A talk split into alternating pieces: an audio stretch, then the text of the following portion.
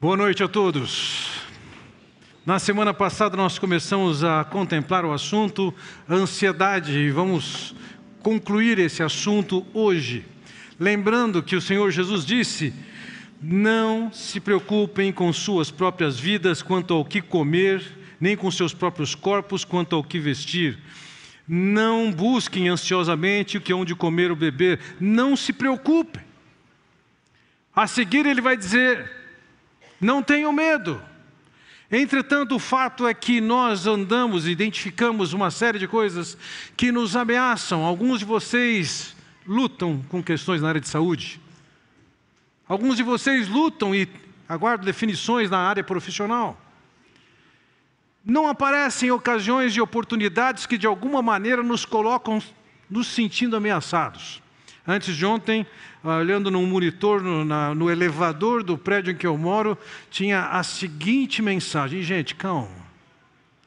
A NASA informa que no dia dos namorados de 2046, um asteroide poderá atingir a Terra.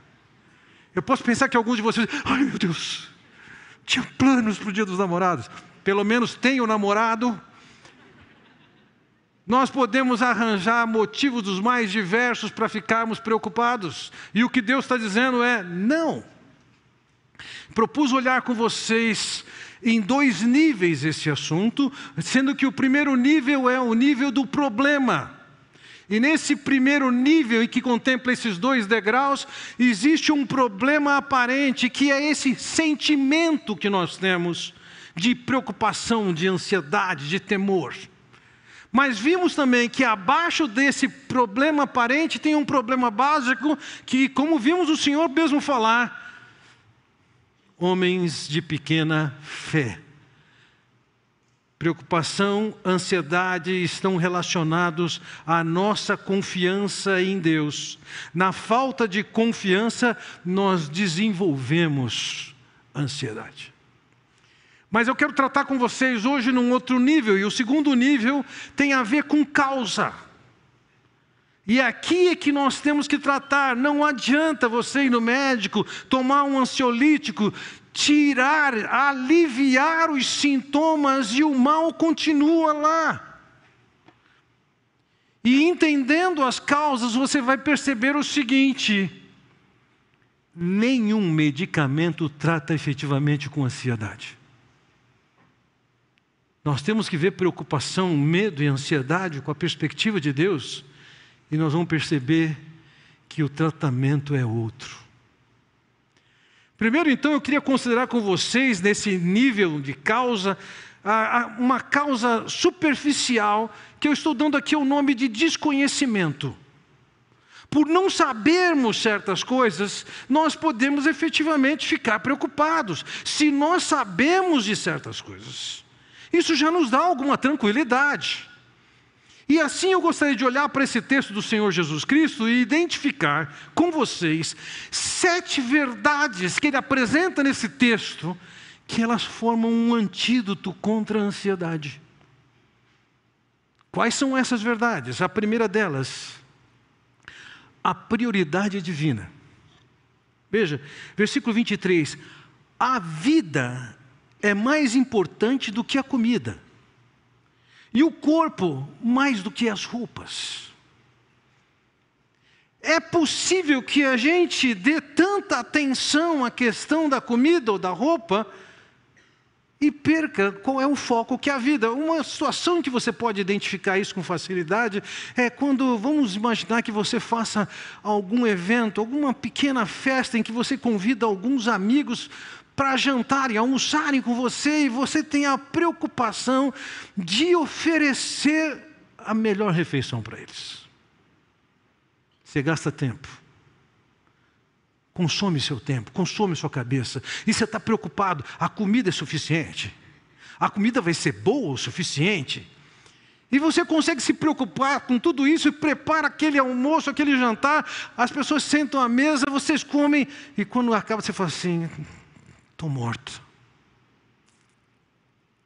Se preocupou tanto com o detalhe da comida que perdeu o relacionamento, que era a proposição daquele evento. É melhor você comer pão com manteiga e ter um relacionamento com as pessoas do que ter a preocupação de fazer um jantar de sucesso em que você está parcialmente fora dele. Entendamos isso muito mais do que roupa, muito mais do que a comida, muito mais do que se dá bem, a sua vida é o que importa. E Deus sustenta a sua vida para um propósito que Ele tem. E isso para Deus é mais importante. Se você está querendo usar a sua vida para um fim que não é o dele, você tem motivo para ficar preocupado. Mas além da prioridade divina que Ele dá ao, corpo, é, Ele também fala sobre, e essa é a segunda verdade, sobre a provisão divina. Vejam, versículo 7. Observem os corvos, não semeiam, nem colhem, não têm armazéns, nem celeiros, contudo Deus os alimenta e vocês têm muito mais valor do que as aves. Lhes disse, aquela faixa de terra onde está a nação de Israel, era uma faixa de poucas dezenas de quilômetros entre o mar Mediterrâneo e o deserto. As aves migram todo ano passando por aquele território, milhões e milhões de aves, eles podiam ver aquelas aves. E eles sabiam que elas estavam sendo cuidadas por Deus. E Deus está dizendo o seguinte: eu providencio o que é necessário para as aves, então eu tenho que descansar no fato de que Deus também vai suprir-me. Então, temos que entender isso há um compromisso de Deus em nos prover daquilo que efetivamente nós precisamos. E se aquilo que não precisamos não vem da mão de Deus, não vale a pena termos. A terceira verdade que eu quero considerar com vocês aqui é, é a impraticabilidade, no sentido de infrutuosidade da ansiedade. Ela não produz. Veja, versículo 25.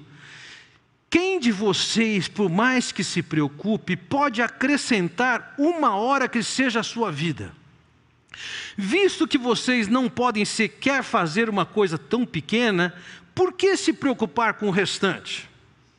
Em algumas traduções mais literais, está falando de acrescentar um côvado à sua vida.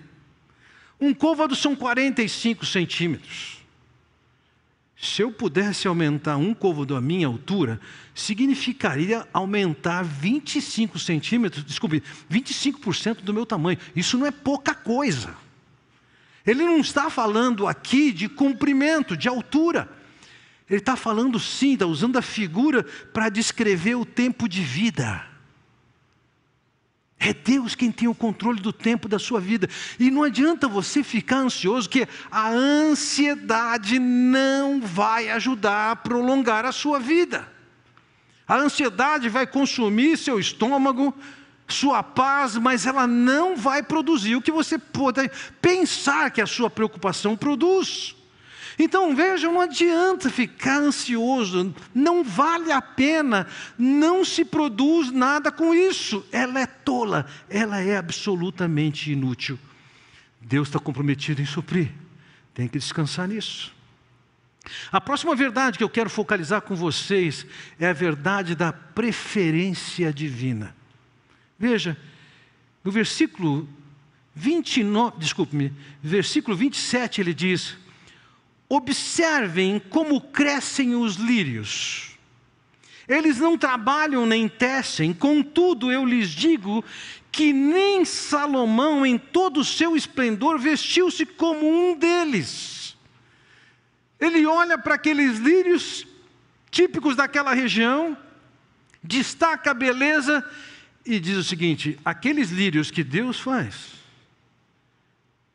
Aqueles lírios que Deus dá aquele aspecto, tem uma beleza tal que nenhum rei, rico como Salomão, que valorizava o luxo, era capaz de se comparar a eles. Então no versículo 28 ele diz: Se Deus veste assim a erva do campo, que hoje existe e amanhã é lançada ao fogo, quanto mais vestirá vocês, homens de pequena fé. Quando Deus nos criou, Ele nos criou a sua imagem e semelhança. O lírio é uma expressão da sua criatividade, mas não se compara conosco. E Deus está dizendo: se eu cuido do lírio, se eu cuido do pássaro, imagine você que eu criei a minha imagem e semelhança. Eu tenho preferência de cuidar de você, não fica preocupado. Por isso que ele vai dizer no versículo 29: Não busquem ansiosamente o que hão de comer ou beber, não se preocupem com isso. É Deus quem está no controle, e Ele tem sua preferência. Ele cuida do lírio, Ele cuida do pássaro, mas Ele quer muito mais do que isso cuidar de você. Próximo é o conceito da paternidade. Veja, versículo 30 nos diz o seguinte: Pois o mundo pagão é que corre atrás dessas coisas, mas o Pai sabe que vocês precisam delas. Primeiro, eu suponho aqui que nem todos nós aqui tivemos uma boa referência paterna. Alguns de vocês foram criados sem a presença do Pai. Alguns de vocês conviveram com pais alcoólatras pais violentos, injustos. E talvez você tenha dificuldade de olhar para Deus e pensar nele como um pai, e você tem que se desprover da sua visão de paternidade e saber que existe um Deus lá no céu que nos recebeu como seus filhos, que nos ama, que marca a sua presença e que cuida de nós. O pagão está preocupado com essas coisas, é normal. O Senhor Jesus, quem diz, o pai deles é o diabo.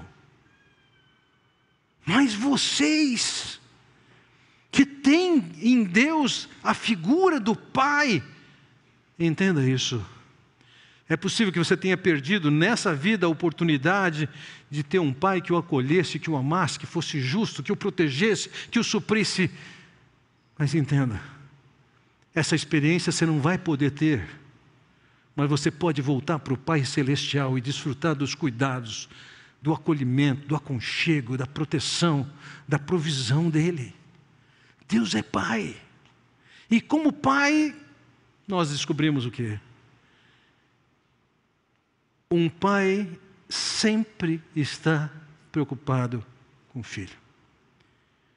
Na sua experiência de quando seu filho chegou, você tinha preocupação com a condição dele. Ele passa pela sua infância, entra na escola e você está preocupado com ele. Ele se torna um adulto, está preocupado se ele vai entrar na faculdade, ele sai da faculdade, ele se forma, ele casa, ele tem filhos. Adivinha, o pai se desliga disso? Não, o pai continua preocupado com ele. Nós temos um Deus, ele não se preocupa, mas ele se ocupa conosco. Por que, que vocês estão ansiosos? Próxima verdade que eu quero colocar para vocês é que nós precisamos, no contexto de ansiedade, ter prioridades. Veja, versículo 15, ele, desculpe, versículo 31 ele diz: Busquem, pois, o reino de Deus, e estas coisas lhes serão acrescentadas. Se você buscar o reino de Deus, as coisas serão acrescentadas. A tendência nossa é estarmos correndo atrás das coisas. E Deus está dizendo o seguinte: você quer as coisas? Se você quer as coisas, você tem que focar no reino. E quando você busca o reino, Deus dá as coisas que você precisa. Então há uma ênfase aqui, a vida que nós temos para levar não é uma vida que é para ser levada para nós corrermos atrás das coisas. A vida que nós temos aqui é para buscar o reino, é colocar Deus no seu devido lugar. Ele é o Senhor da nossa vida, Ele é o Rei da nossa vida, é Ele quem legisla. É Ele quem decreta, é Ele quem determina. Então, na condição de alguém que é súdito desse Deus, desse filho desse Deus, nós temos a responsabilidade de fazer com que o que importa ao Rei é o que importa para mim. Os valores desse reino, a cultura desse reino, são os valores e a cultura que eu devo assimilar. E é por isso que ele diz: busca o reino. E paradoxalmente ele vai dizer o seguinte: na medida em que você busca o reino, as coisas são acrescentadas. Na medida em que você corre atrás das coisas e não do reino, você fica ansioso. Nós precisamos de parar de olhar para nós mesmos como fim e olhar para Deus como o fim, o rei, quem legisla, quem governa e seguir o que Ele quer. Quando nós tiramos os olhos de nós mesmos e passamos a ver o que Deus quer, muito da nossa ansiedade vai embora. E por fim, a última verdade que eu quero falar com vocês é sobre o prazer de Deus. Vejam, versículo 32. Não tenham medo, pequeno rebanho, pois foi do agrado do Pai dar-lhes o reino foi do agrado do Pai.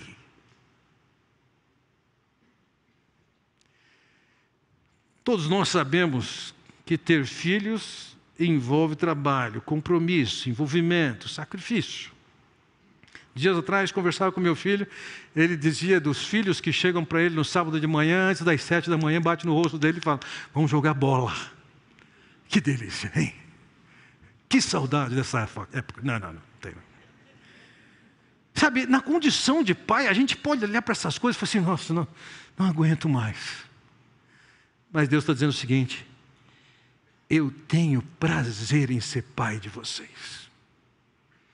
Me agrada cuidar de vocês.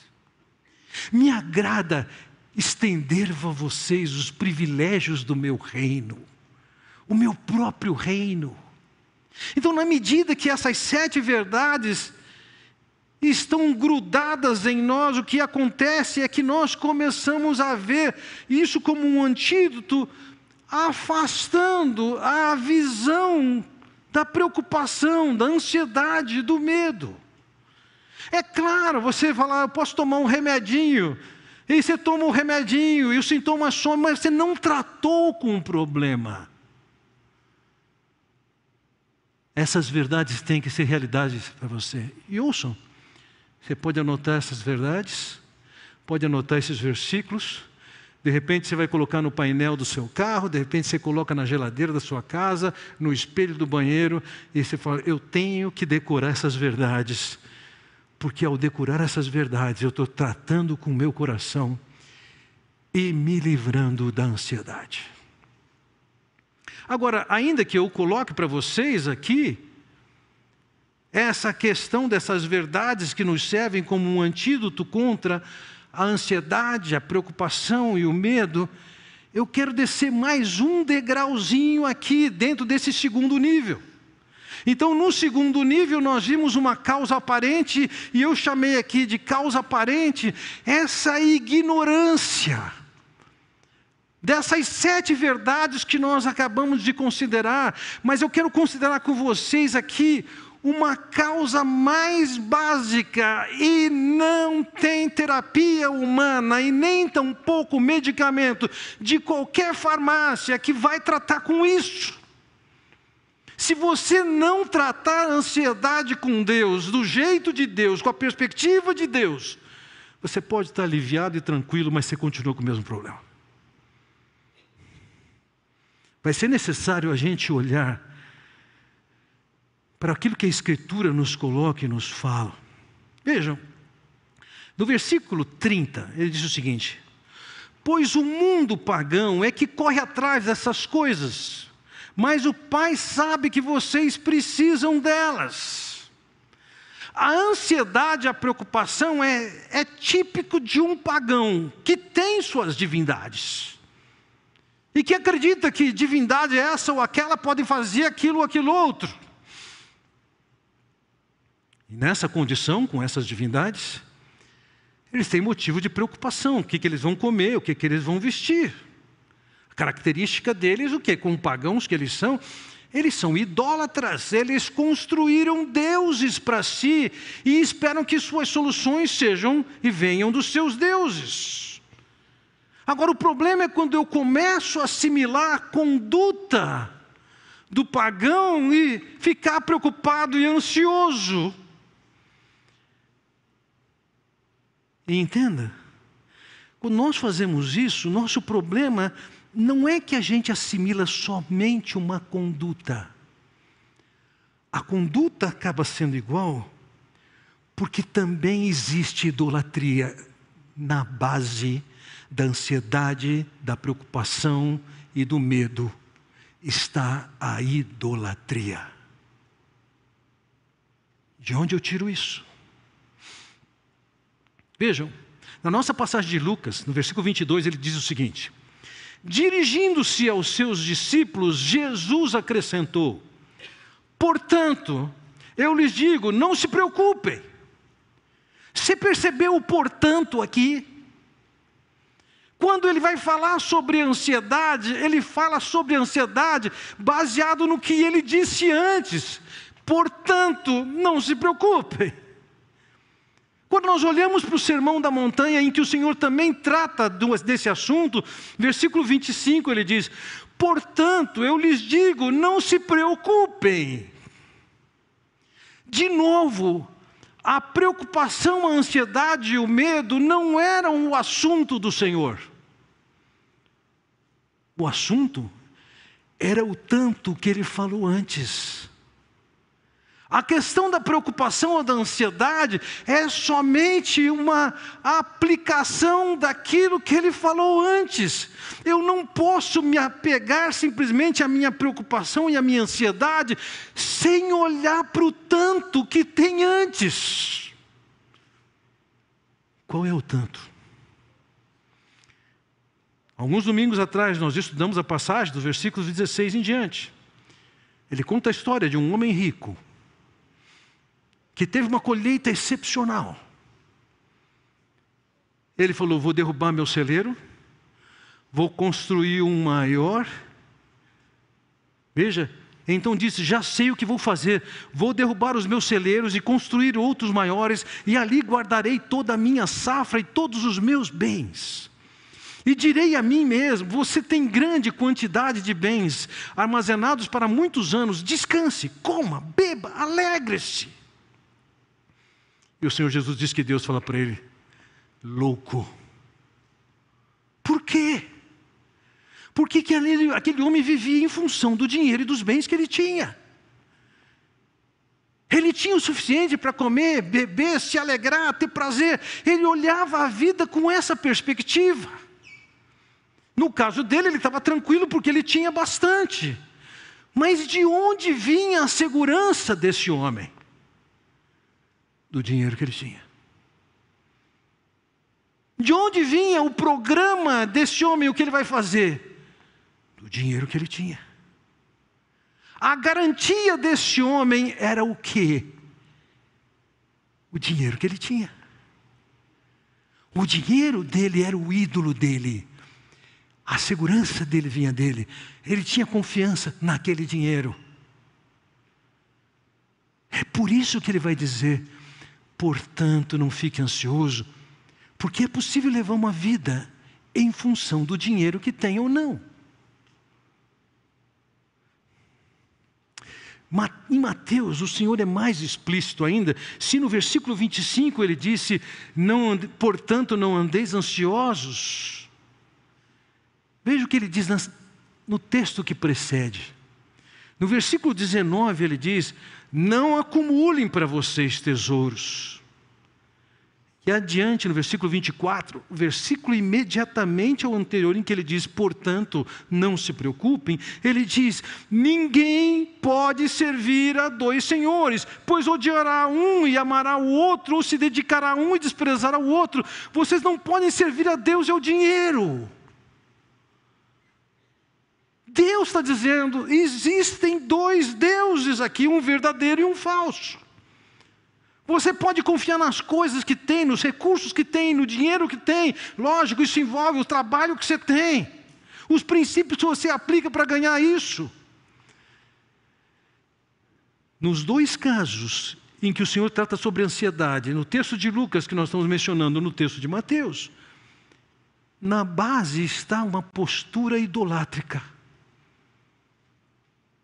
Você pode dizer, mas eu, eu não tenho nenhum ídolo em casa. Entenda uma coisa: um ídolo ele pode ganhar uma forma, ele pode ser concreto, mas antes de ele ser formado visualmente, o ídolo pode já estar no coração. E o ídolo pode ser, inclusive, alguma coisa que Deus deu para você. E quando você coloca aquilo que Deus deu para você numa posição mais importante do que Ele, você vai ficar ansioso. Deus promete para Abraão: Abraão, você vai ter um filho. Esse filho, através desse filho, as promessas que eu tenho feito vão se cumprir através dele. E nasce o garoto. E um, Deus, um dia Deus fala para Abraão: Abraão, sacrifica teu filho. E o que, que Abraão faz? Lá no passado, ele era um idólatra. Antes de ser chamado lá de, de, de Ur, ele era um idólatra, mas agora a relação dele com Deus é outra. Ele sabe que Deus é quem cuida dele, ele sabe que Deus é o provedor, ele sabe que é o Deus que faz promessa, ele sabe que é um Deus que faz aliança, ele sabe que é um Deus que faz tem poder. E Deus fala para ele: me dá teu filho, sacrifica. Ele não é um idólatra. Ele diz: está aqui, estou pronto para matá-lo.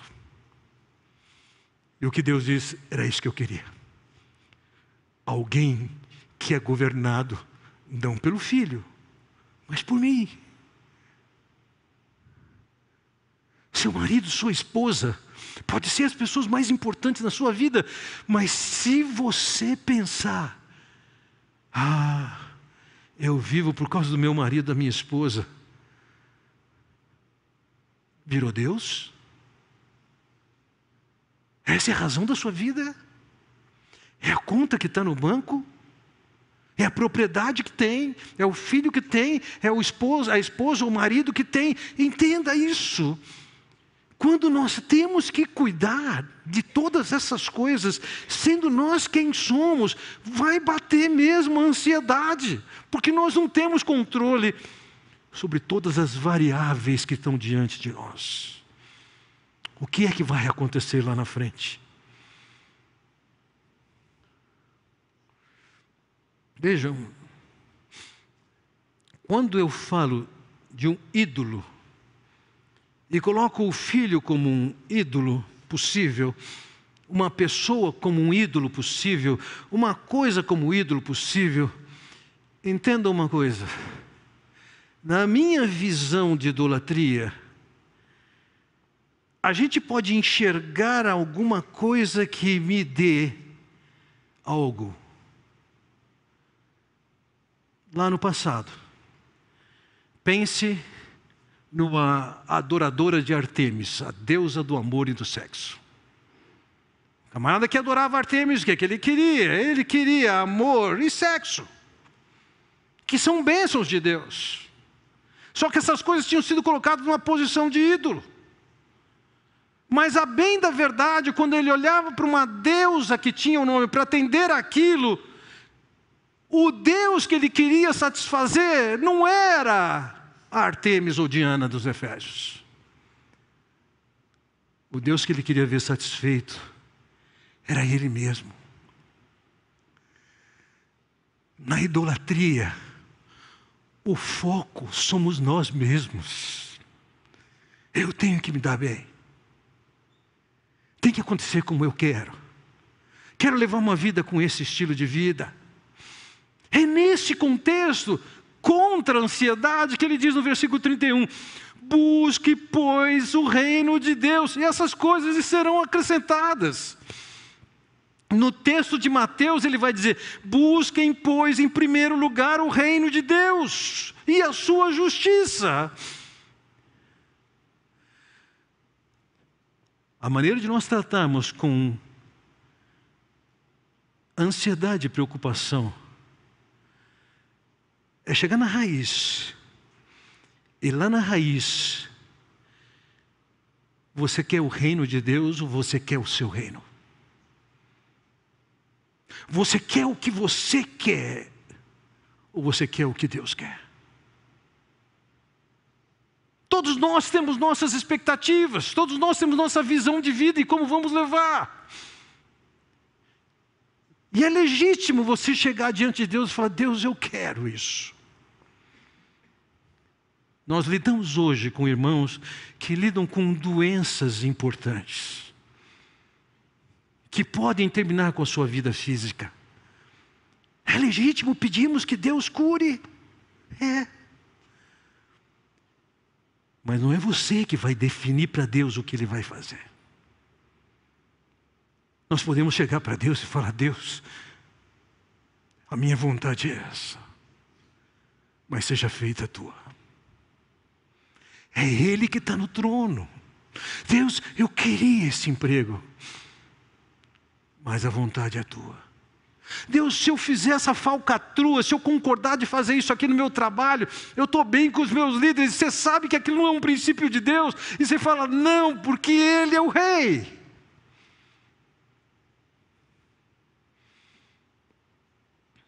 Busque em primeiro lugar o reino de Deus.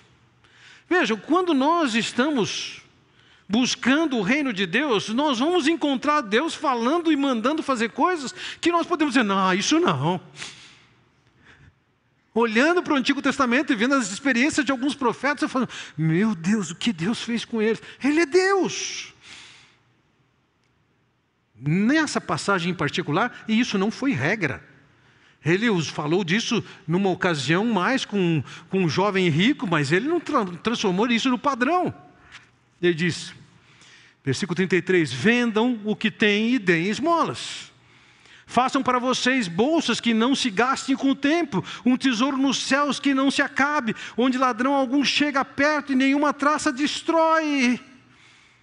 Na maneira como o Senhor olha para essas coisas,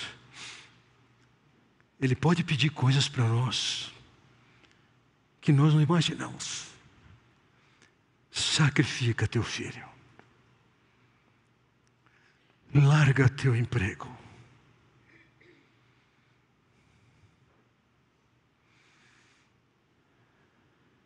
Quem é o rei? Vejam,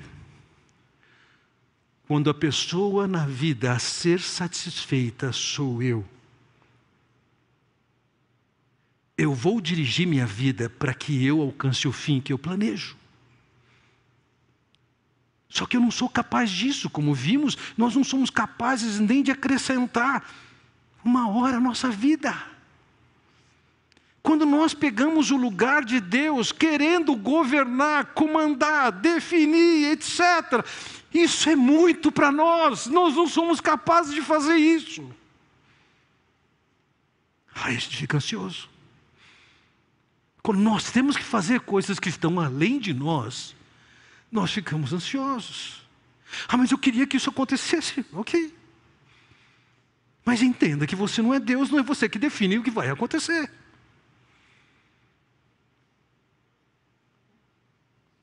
A ansiedade começa quando, em primeiro lugar na sua vida, está você mesmo. E quando você mesmo está em primeiro lugar, você se colocou na posição de Deus. E não de quem está confiando em Deus. Se você não pode acrescentar uma hora à sua vida, é tolice você ficar pensando nisso. Se a sua confiança está naquele dinheiro que você tem em casa, no filho que você tem, na esposa que tem, etc. e tal. Entenda uma coisa você tem bastante motivo para ficar preocupado. Pode tomar o remédio que for, não vai tratar com o problema, não vai chegar na causa. Nós temos que entender o seguinte: nós não vamos levar nada dessa vida, nem tão pouco, nós vamos ficar para sempre aqui. A palavra nos diz claramente: aos homens está ordenado morrer uma só vez, nós vamos morrer. A questão é: a que, que eu estou me apegando aqui? Elizabeth Elliot, num dos seus livros, coloca uma frase do seu marido, Jim Elliot, que diz: Não é tolo aquele que dá aquilo que não pode reter para ganhar aquilo que não pode perder. Na ansiedade, nós estamos preocupados em reter, de segurar aquilo que nós vamos perder um dia. É sábio saber abrir mão daquilo que é passageiro, a sua vontade particular, e se colocar debaixo da liderança e da autoridade de Deus para aquilo que tem valor pela eternidade. Lembra? Versículo 30 da nossa passagem diz: Porque os gentios de todo o mundo é que procuram essas coisas, mas vosso Pai sabe que necessitais delas. Buscai antes de tudo o seu reino, e essas coisas vos serão acrescentadas. Você está preocupado com você? Você está pensando no seu reino? As coisas têm que dar certo como você espera, planeja, sonha. Por quê? Por causa do reino de quem? Você vai perder sua saúde e não vai adiantar nada. Mas quando você reconhece quem é Deus, Ele é o Senhor, Ele é o Rei, e é isso que eu quero para mim. Sabe o que, que Ele diz? Eu te acrescento o que você precisa. E um detalhe: Deus é culpado de uma profunda generosidade. Ele não nos trata com pouco, Ele cuida de nós. Que é curioso, é paradoxal. Quando eu busco o reino e não essas coisas, Deus diz: Eu dou as coisas. Mas para isso, você tem que estar no lugar certo nessa equação. E eu tenho que estar no lugar certo nessa equação. Vejam, esse pai bondoso, no versículo 32, desculpe-me, ainda em Isaías capítulo 33, nós vemos um exemplo da maneira como Deus lida com os seus. Vejam, em Sião os pecadores estão aterrorizados o temor se apodera dos ímpios. Veja, terror e medo é típico de um ímpio. Quem de nós pode conviver com o fogo consumidor? Quem de nós pode conviver com a chama eterna? E aí ele diz: aquele que anda corretamente e fala o que é reto, que recusa o lucro injusto, cuja mão não aceita suborno, que tapa os ouvidos para as tramas de assassinatos e fecha os olhos para não contemplar o mal. É este o homem, é este o homem que buscou o reino.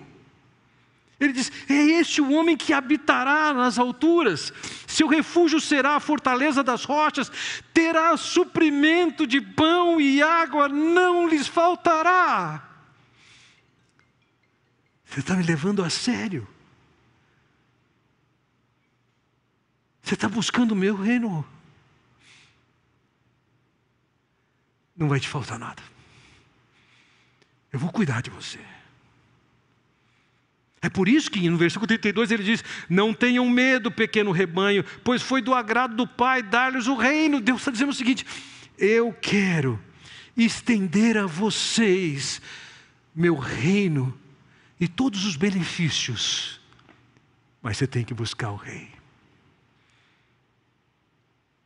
Quando você faz isso, por que você está ansioso? Quero usar três figuras com vocês para ilustrar e terminar minha mensagem aqui. Vamos ilustrar a vida de cada um aqui, nas fases que ela pode ter, dessa maneira aqui. Essa primeira figura é a figura de alguém que ainda não conhece o Senhor. Característica da sua vida, esse alguém está sentado no trono da sua vida. Sua vida está nessa desordem. E Deus está fora dela. Até que um dia essa pessoa ouve da mensagem do Senhor do Evangelho do Senhor Jesus Cristo, e a pessoa então coloca, recebe, aceita Cristo dentro da sua vida. Mas ela ainda acha que tem o controle da sua vida e é ela que está sentada no trono, e consequentemente a vida dela continua na mesma desordem que está lá. É para ela chegar no ponto em que não somente Deus está na vida dela, como entrega o trono da vida e fala para Deus: manda, o Senhor comanda, o trono é teu, reina, eu estou aqui aos teus pés para fazer a tua vontade. Onde é que você está? Aqui e aqui é ansiedade garantida. O único jeito é você entregar o trono para o único que pode ser Deus e é Deus. Se ajoelhe debaixo e diante desse trono e fale: Minha vida está nas tuas mãos. Meus filhos estão nas tuas mãos. Meu futuro está nas tuas mãos.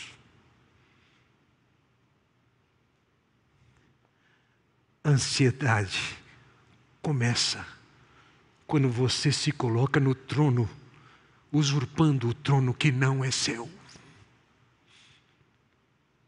Ansiedade se cura quando você desce desse trono e reconhece quem é que está no comando.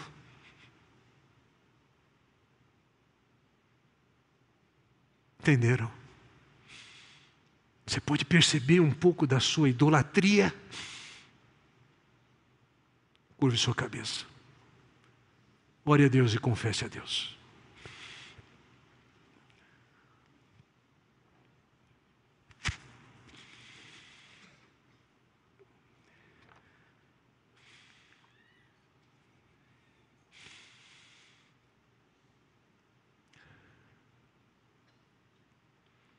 Oh Pai Celestial, como é tão fácil nós invertermos alguma coisa tão, tão simples, que nos parece tão tola, tão trivial, como sentarmos no trono das nossas vidas e querer definir o que deve acontecer e o que o Senhor deve fazer por mim. Nós não temos condições de estar nesse trono da nossa vida. Nós não somos capazes para cuidar de todas as variáveis que estão diante de nós. Nós não temos poder de levar nada a cabo. Mas nós sabemos que o Senhor é o provedor que tem preferência em nós. É o Senhor quem se compromete conosco. É o Senhor quem pode nos garantir a vida. Ó oh, Pai Celestial, leva-nos a descer desse trono e de joelhos reconhecer-te e entregar o comando das nossas vidas. Eu oro no nome do Senhor Jesus Cristo. Amém. Deus os abençoe.